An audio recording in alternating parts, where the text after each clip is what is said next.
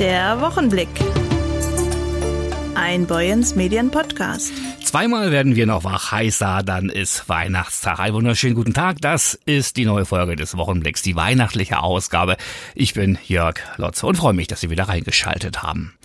Lautes Hupen hat die Anfahrt zum Kandelaber begleitet. Die Dithmarscher Bauern haben sich auf dem Marktplatz versammelt Anfang dieser Woche, um ihren Unmut zu zeigen. Die Bundesregierung hatte im Zuge der Haushaltsplanung die Subventionen der Landwirtschaftsunternehmen in Frage gestellt. So will die Regierung beispielsweise die steuerlichen Vergünstigungen für Agrardiesel und die Befreiung von der Kraftfahrzeugsteuer, erkennbar am grünen Nummernschild, streichen. Die Bauern fühlen sich nicht verstanden. Sie sollen auf der einen Seite billig produzieren, zugleich würden ihnen auf der anderen Seite die Förderungen gestrichen, beklagten viele Teilnehmer. Mein Kollege Maurice Dannenberg war am Montag dabei, beim stillen Protestparken der Bauern auf dem Heider Marktplatz. Ja, wir sind ja allgemein mit der Agrarpolitik nicht zufrieden. Wir sind jetzt das, das letzte Mal zu hier waren, ist jetzt ein paar Jahre her. Danach haben wir erreicht, dass sich eine Zukunftskommission gründet, die Bocher-Kommission. Diese ganzen Ergebnisse, sind ja sämtliche Verbände, Umweltverbände, Bauverbände, landschaftliche Verbände, Politik, haben sich alle zusammengetan, was ausarbeitet, einen Zukunftsplan äh, für die Landwirtschaft, für die Umstellung der Tierhaltung. Und das ist jetzt alles hier, da wurden die Gelder, wurde, der, der Haushalt wurde einfach nicht finanziert und gestrichen, das ist jetzt ein paar Monate her. Und jetzt äh, ist halt dann noch zum einen Überfluss wird dann auch noch äh, zusätzlich hier ähm, ja, die, die grünen Nummern und, und äh, gar diese Förderung gestrichen on top noch. Und das ist äh, irgendwann eine 13. Sagt Andreas Sievers. Ein weiterer Landwirt sagte uns. Ja, warum sind wir hier? Also eigentlich müsstet ihr euch das denken können, warum wir hier sind. Ähm, ihr wisst ja, was die Politik hier mit uns im Moment vorhat. Ähm, wir sollen Deutschland ernähren und wir haben keine Chance mehr bei diesen Verhältnissen, wenn wir unsere Agrarsubventionen oder unsere Steuervergüte oder Vergünstigung für grüne Nummer wird gestrichen. Es wird die Subvention für den Diesel wird gestrichen. Wir sollen produzieren billig, billig und das können wir nicht und wir kriegen immer mehr Auflagen hier. Und ich denke mal, dass Deutschland langsam mal wach werden soll bei unserer Politik, die wir hier haben im Moment. Diese Ampel da oben macht im Moment jeden Tag irgendwas Neues, was überhaupt nicht mehr sinngemäß ist in dieser Zeit. Wir schießen uns gerade ganz weit weg in Deutschland. Nach dem friedlichen Verlauf der Demo zog die Polizei ein positives Fazit. Wir haben da gestern über die Social-Media-Kanäle von erfahren, wie offenbar alle anderen auch. Und das Erste, was wir machen, ist mit der Versammlungsbehörde Kontakt aufnehmen, weil die originär zuständig ist, im Kreis Dithmarschen und haben dann ein abgestimmtes Verfahren. Äh, die Versammlungsfreiheit ist ein hohes Gut und die gewährleisten wir hier. Und wir haben bloß geguckt, ob irgendwelche Störungen damit verbunden sind. Das ist nicht der Fall. Die benehmen sich ja alle super und ja, geben ihrem Anliegen einfach ein Bild. So. Und das machen die auf vernünftige Weise. Und insofern ist äh, weder für die Versammlungsbehörde, geschweige denn für uns da irgendwas zu regeln. Super organisiert, obwohl sie nicht angezeigt war die Demonstration. Es gibt hier auch offiziell keinen Verantwortlichen.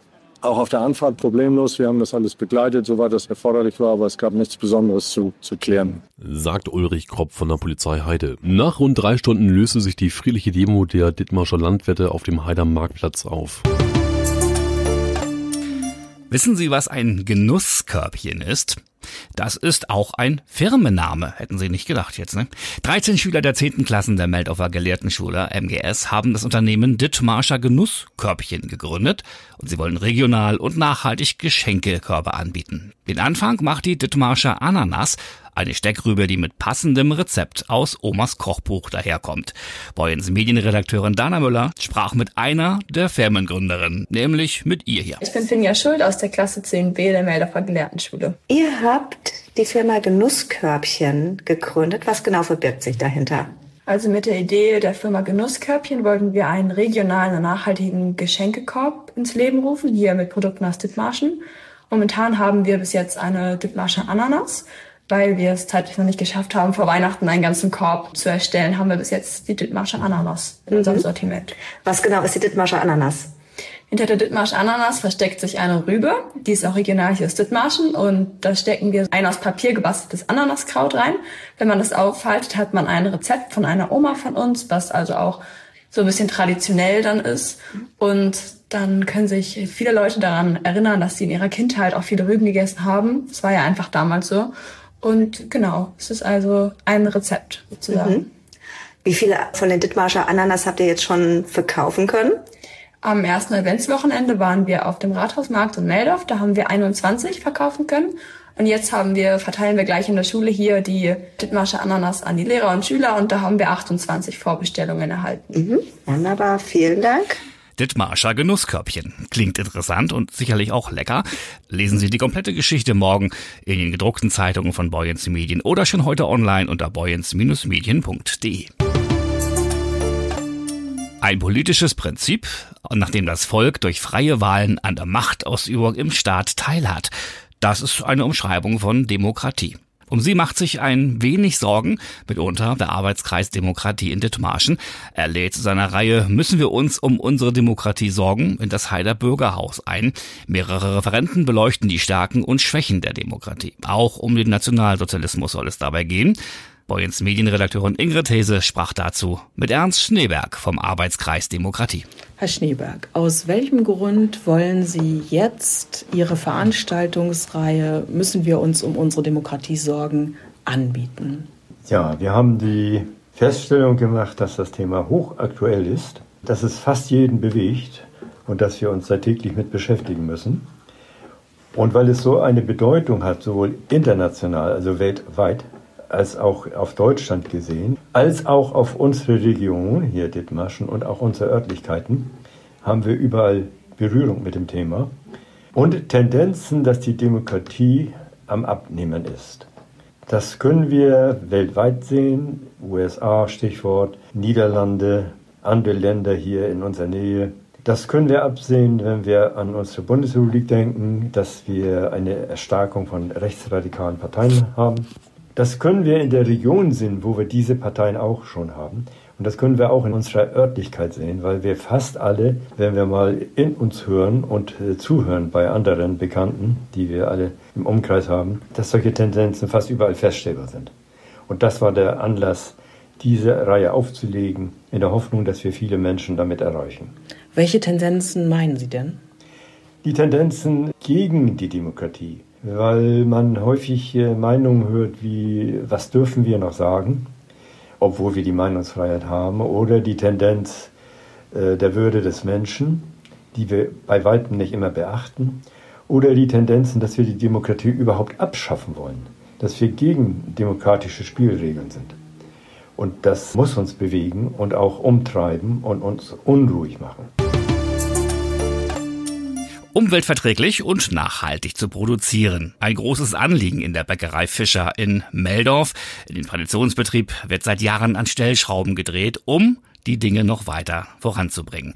Wir setzen damit eine Selbstverständlichkeit um, findet Inhaber Tore Fischer, mit Luft nach oben natürlich, denn mehr Nachhaltigkeit geht immer. Ein Aspekt, den die Bäckerei umsetzt, Retouren, die aus den Filialen unverkauft wieder zurückkommen, werden nicht entsorgt, sondern wieder in den Ofen geschoben. Tore Fischer. Die Brote, die ohne Körner, ohne Saaten sind, die werden wieder äh, werden klein geschnitten, kommen dann auf ein Blech und werden dann, wenn der Arbeitstag vorbei ist, werden die in den Ofen geschoben. Dann können sie mit der restlichen Wärme, ohne dass sie verbrennen, gemütlich austrocknen.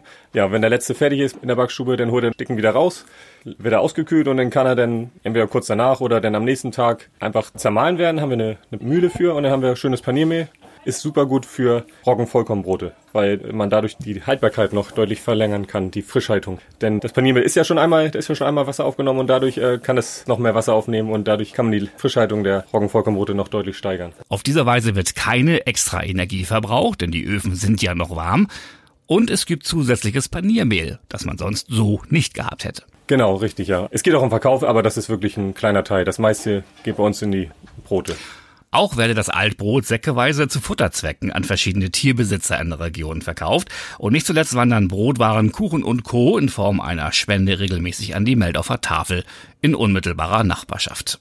Um Ressourcen zu schonen, setzt die Bäckerei zudem auf effiziente Energiesparmaßnahmen in ihrem Unternehmen und hat seit mehreren Jahren etwa eine auf dem Dach installierte PV-Anlage, die rund 20 Prozent des Eigenbedarfs mit Strom abdeckt. Eine gute Entscheidung, denn eine Bäckerei ist bekanntermaßen ein sehr energieintensiver Betrieb. Das kann man wohl sagen, ja. Also wir haben Wärmetauscher hier, die verarbeiten die Wärme der Öfen, die wird dann genutzt, um das Wasser zu heizen. Aber genauso auch haben wir große Froster- und Kühlanlagen und da entsteht ja auch Abwärme, die dann auch genutzt wird, um das warme Wasser anzu heizen. Das Fest der Feste steht unmittelbar vor der Tür und wir kennen alle das Kinderlied in der Weihnachtsbäckerei. Ja, wie ist es denn in der Weihnachtsbäckerei, Herr Fischer, kurz vor Weihnachten? Natürlich, ja, jede Menge Kekse und Stollen. Das ist es. Und man fiebert natürlich Weihnachten entgegen. Das ist dann immer die Weihnachtswoche, da ist dann schon, da merkt man, die Studenten sind wieder zu Hause in Dithmarschen, da ist dann wird auch deutlich mehr normales Brot verkauft sozusagen, aber ja, hauptsächlich sind das die, die Kekse und die weihnachtlichen Kuchen. Der Bäcker muss ja auch traditionell ran, wenn es um die berühmten Silvester-Berliner geht, ne? Gibt's da auch wieder welche bei Ihnen? Sind welche geplant? Das ist äh, ja auch immer ein Thema. Dieses Jahr wird es besonders interessant, weil Silvester auf dem Sonntag liegt und wir da geschlossen haben. Deswegen wird das sehr schwer, das Kaufsverhalten abzuschätzen. Ob denn am Samstag denn dafür viel mehr gekauft wird oder, ähm, oder auch nicht. Da sind wir gespannt, wie es wird. Aber nichtsdestotrotz planen wir mit sehr, sehr vielen Berlinern, ja. Die beliebtesten Sorten sind ja Marmelade, Erdbeer, Pflaumenmus. Gibt's auch wieder welche mit Senffüllung? Senf ist wirklich verschwindend gering, ja. Also zwei Stück im Jahr. Also denn an Silvester. Also viel mehr sind das nicht. Nee. Also normalerweise, wir versuchen so kleine Bestellungen zu vermeiden, weil die wirklich immer super viel Arbeit brauchen, aber der Senf Berliner ist so ein Klassiker, den haben wir denn doch noch drin, ja. Was wünsche ich denn ein Bäckermeister so zu Weihnachten? Also wenn ich jetzt wirklich Wünsche äußern würde, dann würde ich mir weniger Papierkram wünschen. Der ist äh, nämlich, ja, enorm. Aber alles andere, ja, das äh, hat man ja eigentlich selbst in der Hand, größtenteils zumindest. Und äh, ich blicke damit Zuversicht ins neue Jahr. Vielen Dank, Tore Fischer. Sie backen weiter unser täglich Brot. Ihnen schöne Weihnachten, guten Rutsch und alles Gute. Vielen Dank, schön, dass Sie da sind. Danke. Die Stimmen der Opfer dürfen nie verstummen. Iva Butterfahrs Frankenthal lebt diese Einstellung seit mehr als 30 Jahren. Vor Dithmarscher Schülern sprach er jetzt erneut über seine Verfolgung durch die Nazis. Eine besondere Veranstaltung für die Schüler, aber auch für Iva Butterfahrs Frankenthal. Boyens Medienredakteur Burkhard Büsing hat mit dem 90-Jährigen gesprochen. Sie betreiben seit Jahrzehnten Bildungsarbeit mit Kindern, erzählen ihre eigene Geschichte. Inwiefern kommt ein alter Mann bei Jugendlichen an mit seiner Geschichte? Also das Alt lasse mir nur halbwegs gefallen, denn dadurch, dass ich mit so vielen Jugendlichen zusammen bin, kann ich gar nicht alt werden. Ich bin zwar, wenn sie nach Jahren gehen, habe ich einige Jahresringe. Ich bin 91 in 14 Tagen. Aber ich muss Ihnen offen gestanden sagen, diese jungen Menschen, die lohnen mir alles, wenn ich mit meinem Vortrag fertig bin. Denn in der Regel werde ich mit meiner Frau zehn Minuten lang stehend verabschiedet. Alles das, was ich Ihnen erzähle, bleibt hängen. Das bleibt haften und das ist der Sinn und der Zweck. Und Sie kennen, und das ist sehr, sehr wichtig, mit diesem neuen Bildungsprogramm, was wir hier haben, nicht früh genug anfangen, den Nationalsozialismus zu erklären. Das ist wichtig, dass die Lehrer dieses Programm den Schülern an die Hand geben. Und arbeiten können sie damit digital und nichts machen die Schülerinnen und Schüler lieber als das mit Handy, mit Laptop und so weiter und so weiter. Sie haben, Sie haben heute eine neue Jugend, während früher die Großeltern häufig eben in der Tätergeneration waren, eher seltener in der, äh, wie Sie ein Opfer des Nationalsozialismus, haben Sie heute viele Jugendliche, deren Großeltern gar nicht in Deutschland aufgewachsen sind. Verändert das Ihre Veranstaltungen? Überhaupt nicht. Dann, die nehmen genauso teil, die Menschen aus der Ukraine, aus Russland oder aus Polen, wenn, die an, wenn sie in der Nähe sind und haben Möglichkeit mit teilzunehmen. Und äh, es ist überall eine einhellige Meinung. Niemals wieder wollen wir auch nur in die Nähe kommen vom nationalsozialistischen Gedankengut, auch wenn es noch so klein ist. Und deswegen kann ich nur eins sagen, wir müssen die gesamte Jugend heute schon intensiv darauf einstimmen, dass sie eine Partei absolut nicht wählen. Und das ist die AfD. Und ich lege mich in jeder Veranstaltung in der Hoffnung, dass mich einer von diesen Idioten verklagt, lege ich mich mit diesen Leuten an. Es ist unerträglich, was die teilweise von sich geben. Und wenn Sie den Herrn Höcke sehen in Thüringen, dann kriegen Sie es mit der Angst, was diese Leute für eine Einstellung haben. Die sind dabei, wenn der Bundestag gestürmt wird. Auf was wollen wir denn noch warten? Wir haben heute äh, allerdings auch die Situation, dass Jude als Schimpfwort auf Schulhöfen benutzt wird. Schrecklich. Und dass wir tatsächlich auf Demonstrationen antisemitische Aussprüche hören müssen. Was macht das mit Ihnen als jemand, der selbst als Kind schon Das darunter leiden mich. musste? Das erschreckt mich zutiefst. Denn über eines müssen wir uns im Klar sein. Wir geben jedem Menschen die Möglichkeit, sein schreckliches Schicksal, das er in Palästina hat, das er in Syrien hat, das er meinetwegen hat auch in, ich weiß es nicht, in all den Ländern, die anfällig sind für Verbrechen, wo eben Gewalt herrscht, an der Tagesordnung ist. Wir geben jeden Menschen Schutz. Dass sie aber in unser Land kommen und Beifall klatschen. Ich habe jetzt in der Zeitung gelesen, dass sogar ein Pakistani oder wer das war, in Berlin gesagt hat, was habe ich geklatscht, was habe ich mich gefreut, wie die ein Baby genommen haben und haben es in den Backofen gelegt und haben es geröstet. Und dann sagte eine noch, nur der hat sich sehr, der hat sich sehr geärgert, er hat vergessen, es zu würzen. Diese Leute, die so etwas machen, die unseren Schutz genießen, die haben keinen Anspruch, in unserem Land zu leben. Wir sind ein demokratischer Staat und wir legen Wert darauf, die Demokratie zu erhalten. Und dann müssen wir diese Leute dorthin sofort wieder transportieren, wo sie herkommen, denn sie haben unsere Gastfreundschaft missbraucht und vollkommen falsch verstanden. Herr Butterfass Frankenthal, haben Sie vielen Dank und ich wünsche Ihnen viel Kraft für Ihre Veranstaltung. Die Weihnachtszeit, so schön sie auch ist, ist hier und da auch mal ein bisschen hektisch. Und es gibt viele Menschen, die auch an Weihnachten, am Heiligen Abend und auch an den Feiertagen arbeiten müssen. Zum Beispiel Pastorinnen und Pastoren. Wie feiert eigentlich ein Pastor, eine Pastorin Weihnachten? Hat sie überhaupt Zeit, in Ruhe und Besinnlichkeit im Kreis ihrer Lieben zu sitzen? Maurice Sandberg hat mal nachgefragt bei Astrid Buchin, der stellvertretenden Pröbstin Dithmarschens und Pastorin in Heide. Aus Studio 2, hier ist Maurice Dannenberg. Hallo Jörg. Ja, für uns alle ist gerade viel Stress, es ist Weihnachtszeit und vor allem für die Pastorin nochmal mehr Stress als sonst. Nachgefragt bei Astrid Buchin. Sie ist Pastorin in Heide. Frau Buchin, wie sieht sonst Ihr Alltag aus? Heißt ja nicht nur einmal die Woche Gottesdienste vorbereiten, oder? Also der Alltag von uns Pastorinnen und Pastoren sieht so aus, dass wir uns miteinander besprechen. Wir sind ein großes Team und müssen gut wissen, wer macht was, dass wir nicht aneinander vorbeiarbeiten, sondern voneinander gut Bescheid wissen. Wir sind ja nicht nur mit Pastorinnen hier unterwegs, es gibt ja auch noch Gemeindemanagement, das Büro, die Kirchenmusik, den, die Küsterei, also die, die sich um die Gebäude und die Grünanlagen kümmern. Wir haben noch Jugendmitarbeitende, zwei an der Zahl.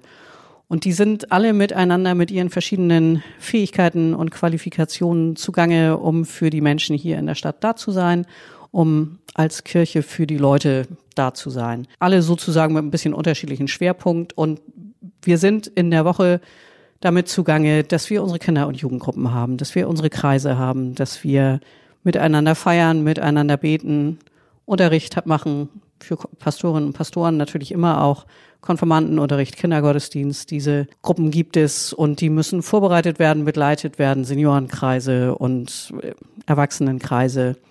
Und natürlich auch die Amtshandlungen im Moment in diesem Jahr erleben wir, nicht nur wir hier, aber wir hier eben auch, dass es eine spürbare Übersterblichkeit gibt. Also wir sind alle relativ viel auf dem Friedhof zugange, begleiten die Familien, die sich verabschieden müssen.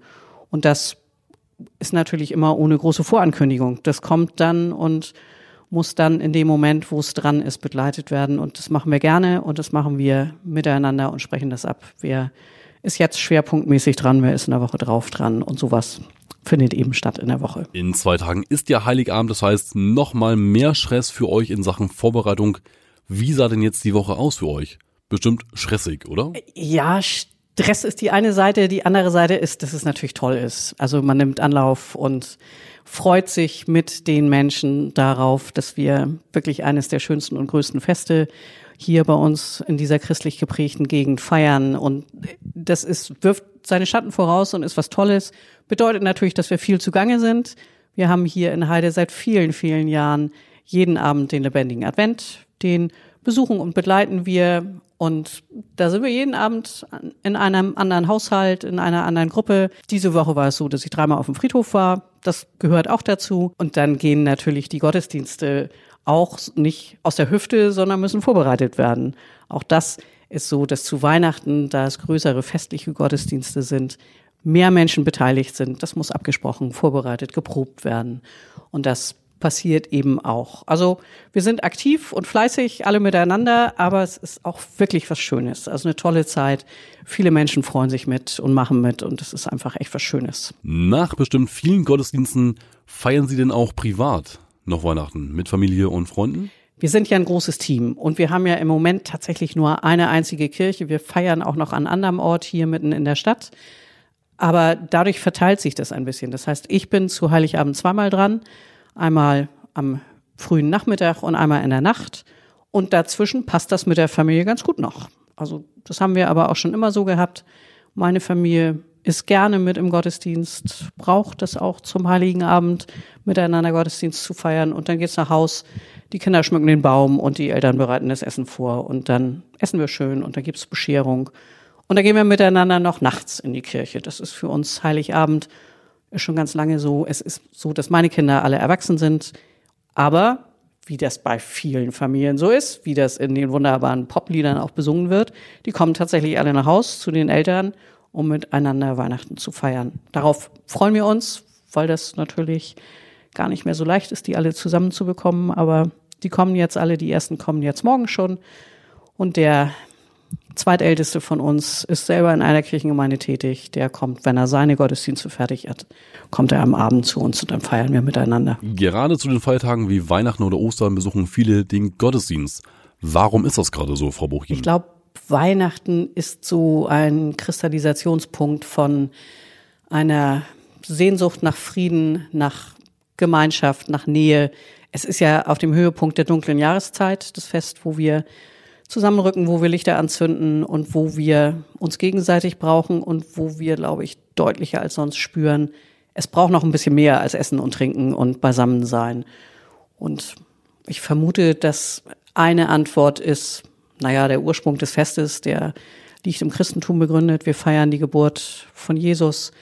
Und es gibt viele Menschen, die diese Botschaft hören möchten und hören wollen zu Weihnachten und deswegen in die Kirche kommen, weil das tatsächlich ihnen nochmal was sagt, was sie sich nicht selber sagen können. Ja, mal allgemein gefragt, viele kennen den Grund gar nicht, warum wir Weihnachten feiern, nicht wegen des Weihnachtsmannes, sondern warum? Wir feiern, dass Jesus Christus zur Welt gekommen ist, dass Gott in diesem Kind Mensch geworden ist, sich uns selbst geschenkt hat. Also er war der erste Schenkende, der sich uns gegeben hat und als kleines Menschenkind zu uns gekommen ist, das Leben mit uns geteilt hat. Und dazu gehört immer auch, und das finde ich, ist in diesem Jahr bestimmt mindestens so wichtig wie in den Jahren zuvor, die Botschaft, die von den Engeln, die zur Weihnachtsgeschichte ja immer auch mit dazugehören, die uns ankündigen, dass Friede auf Erde sein soll.